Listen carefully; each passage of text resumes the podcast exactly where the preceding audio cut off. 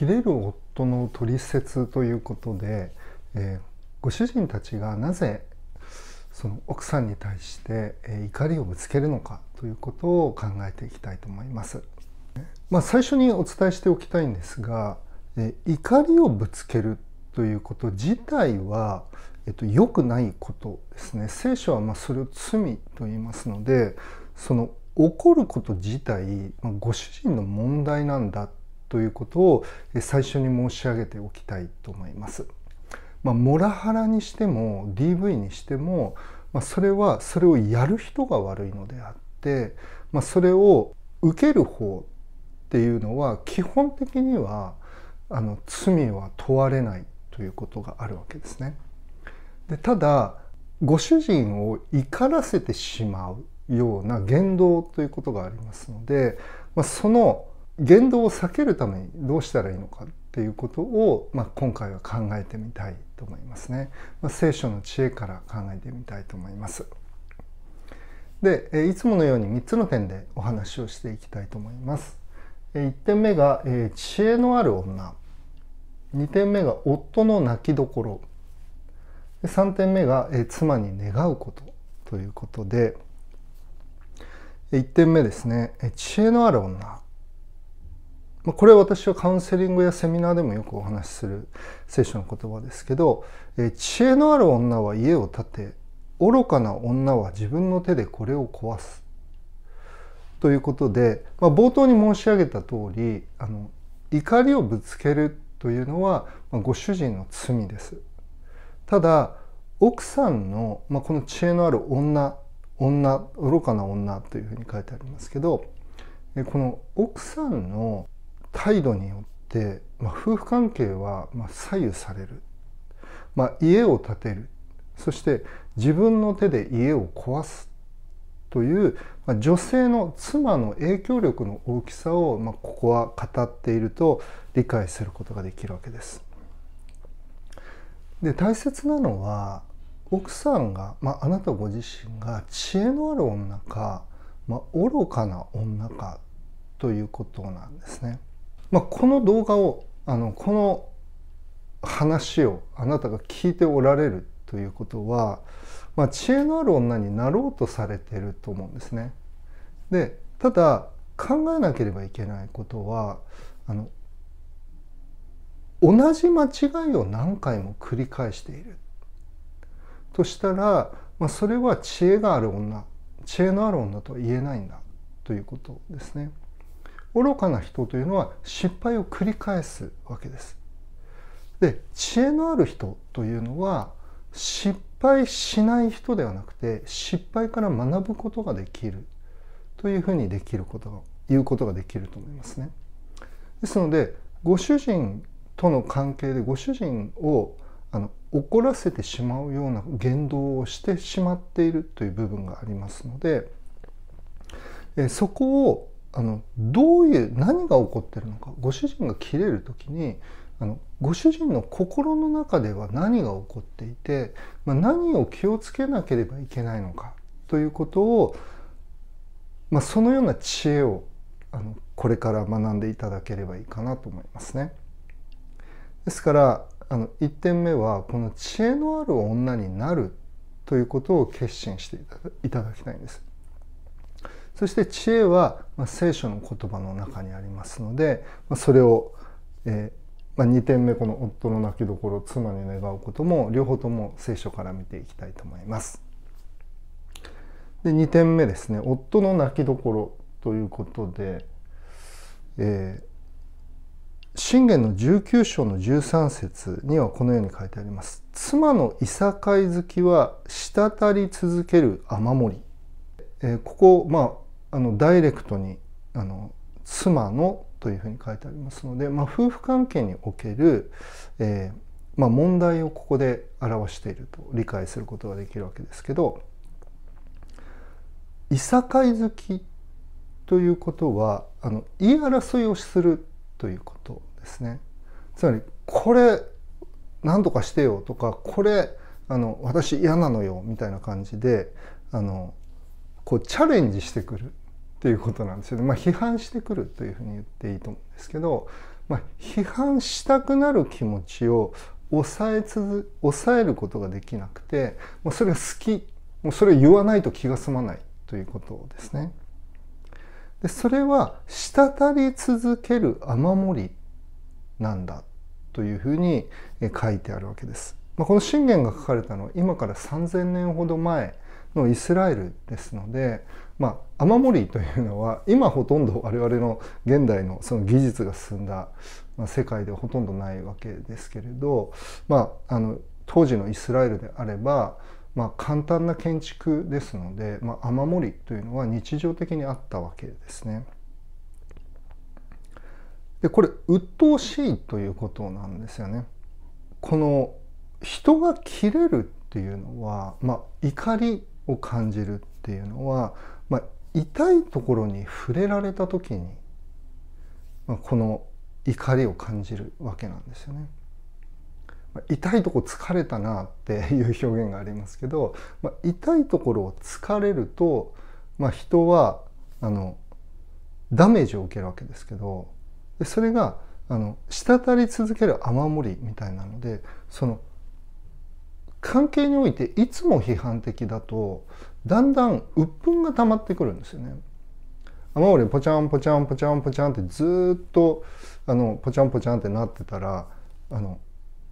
わあもういい加減にしてくれみたいな感じになると思うんですよね。あの続くので耐えられなくなってくるということですね。ですから人が怒りをあの表す、まあ、この場合ご主人が切れるということを考えてますけどこれある程度あの怒っちゃいけないなって思って抑えてるんですよね。だけどその我慢の限界が来てもういい加減にしろって言って怒るわけなんですね。だからこの怒りっていうのは何か溜まったものがあの、まあ、コップに水が溜まっていて溢れてくるみたいな感じでそのご主人としてもある程度我慢をしてるんですよね。でそれがもう耐えられないもう我慢できないっていう今まで我慢してきたものがドバッと出てくるっていう感じなんですよね。で特にあの夫の泣きどころはじゃあどこかっていうとあのリーダーシップを批判された時ということができるわけですね。まあ、聖書を見ると夫というのは、まあ、夫婦の関係においてはリーダーの役割を神様からもらっている。で同時にあのお、まあ、私自身もそうですけれどご主人たちっていうのは自分は、まあ、ふさわしくない、まあ、不十分だなっていうことを常にまあ、不安に感じてるんですよね。自分はちゃんとリードできてるだろうか自分はちゃんと家族を愛せてるだろうか奥さんを愛せてるだろうか自分はできてるかなっていうことを常に不安に思ってるわけです。でそこに対してあの批判的な言葉を言われるとものすごく辛く感じるんですよね。まあ、それは本当に雨漏りがピチャって自分になんか当たったみたいな感じでその不快に感じるわけなんですよね。でそれがいさかい好きであれば、まあ、奥さんは言わないと気が済まないとかあの不機嫌を表さないと気が済まないとかっていうことであればずっと雨漏りが続いてるみたいにまあそれは、えっと、言葉を通しての批判でもある場合もあるでしょうし、まあ、不機嫌な態度笑顔がない態度というふうに、まあ、言うこともできると思うんですね。でそうするとだんだんその自分の痛いところあダメなんだ俺って俺のことをやっぱり信じてくんないんだって俺のこと信頼できないんだっていうふうに感じてだんだん不満が溜まってくるんですよね。でそれが溜まってくるとあの爆発してしまうということになるわけですね。ですからあの、まあ、これ奥さんたちはなかなかあの理解できないというかあの自分がそういうニーズがありませんので、まあ、奥さんたちに例えて、まあ、理解できるようにご説明するとあの私のこと大事にしてくれてるかしらっていうことを奥さんたちは常に不安に思ってるわけですね。だから奥さんが一番辛く感じるのは私のことなんかどうだっていいんでしょっていうふうに、まあ、ちっちゃなそのあの愛のない態度っていうか思いやりのない態度が積み重なっていて「もう!」って言って怒っちゃうわけなんですよね。でそれと同じようなことがその批判的なことを言われるっていうことその思いやりのない言動っていうのが奥さんにとって辛いように批判的な「あなたってダメね」っていうふうに言われてると感じるような、まあ、言動っていうのがあの夫にとってはその泣きどころで辛いものでストレスとして溜まっていくということができるわけですね。で、えーとまあ、その夫の泣きどころをずずって疲れ疲れてあのそれが続くと、えっと、ドカンと爆発するということなんですね。だからまあ別の言い方をすればあのまあなんて言うんでしょう家電製品の取説みたいなイメージだとやっぱそれをあのたまらないようにしてあげるというか、まあ、時々きれいに例えばエアコンのフィルターをちゃんと掃除目詰まりしないように掃除してくださいみたいな感じでそれをあの原因を取り除いていく必要があるわけなんですね。でそれが3点目ですね夫が妻に願うことはじゃあ何なのかということなんですけどこれは新約聖書のエプソビトへの手紙5章33節に書いてあるんですが妻もまた自分の夫を敬いなさいと書いてあるんですね。まああの英語だとリスペクトまあリスペクトという言葉はちょっと日本語にも今ねあのなってきているというかあの日本語の中にもあの意味のある言葉としてあのあると思うんですけれど、まあ、リスペクトしてほしいんですよね。まあ、つまりどういうことかというと奥さんに信頼してほしいで信頼の反対が批判ですので信じてほしいということなんですね。でなぜなら自分が信頼に値しないっていうことを分かってますので夫は。俺なんかどうせダメなんだって心の中でどっかで思ってますのであでもそんな僕なのにあの彼女はね僕を信じてくれてる受け入れてくれてるって感じると夫はどういうふうになるかっていうとあじゃあその信頼に応えたいって思うんですよね。その信頼にふさわしい人間になろうと、まあ、動機づけられるというふうに言っていいと思うんですね。だから私はあなたを信じてるわよって私はあなたを信頼してるわよっていうことをあの奥さんからそのメッセージを受け取るとまあ、夫は力づけられ励まされるということなんですね。でこれの一番あの大きな、まあ、サインっていうのが、まあ、笑顔なんですよね。奥さんがニコニコしていると、まあ、ご主人はあ自分のこと信頼してくれてるんだなっていうふうに感じるわけですね。まあ、これは難しいことだと思うんですね。あのやっぱり奥さんたちも自分で辛いことがあるのであの笑顔になれないしあの言わずにいられないっていう状況がありますのででただこれは、えーと、鶏と卵どっちが先かということであの奥さんがご主人を信頼することそしてご主人が奥さんを大切にすることっていうのがあの良いサイクルであれば、まあ、それがだんだんお互いを動機づけていくわけですけれど、まあ、ご主人が奥さんを大切にしない思いやらない。でそれに対して奥さんが不安になって信じられない信頼できないということが、まあ、逆のその負のサイクルに入っていくということがありますのであのこれはどっちがあのあなたがそうしてくれないから私はそうしないんだっていうのは、まあ、一番最初のこのあの知恵のある女のところに戻ってきますけれどあの愚かなんですよね。相手の態度によって自分がどうするかということを左右されてしまう。ですけれど私たちは愛するということを考えるときにあのまず自分から与える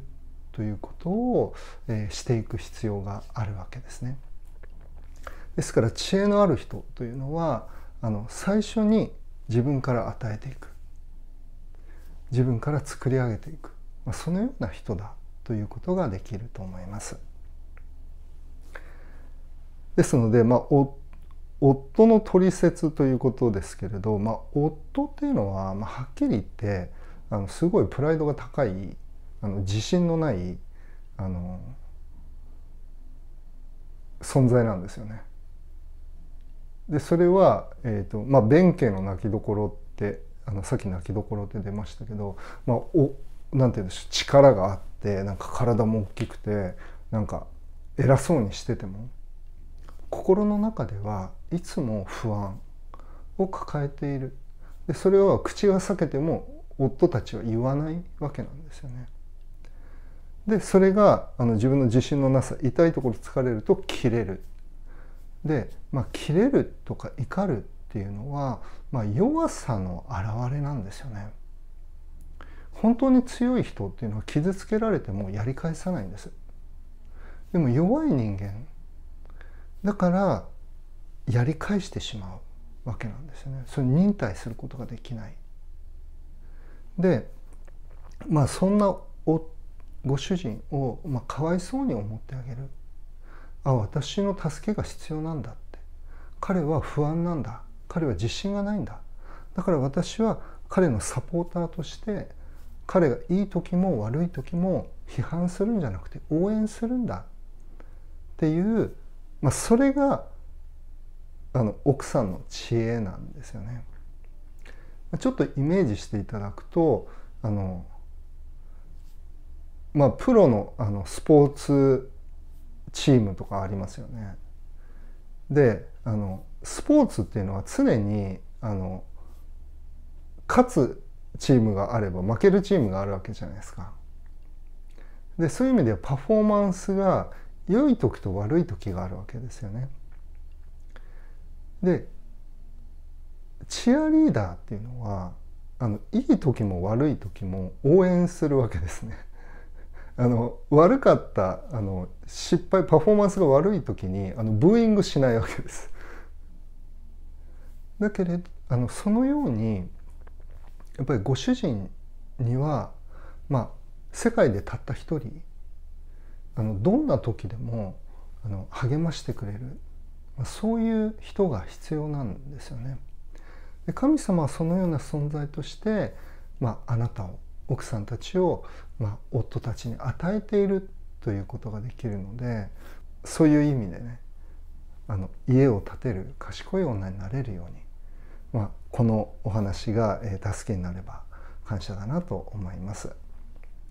であの最初にも申し上げましたけれど、まあ、夫婦の関係というのはお互い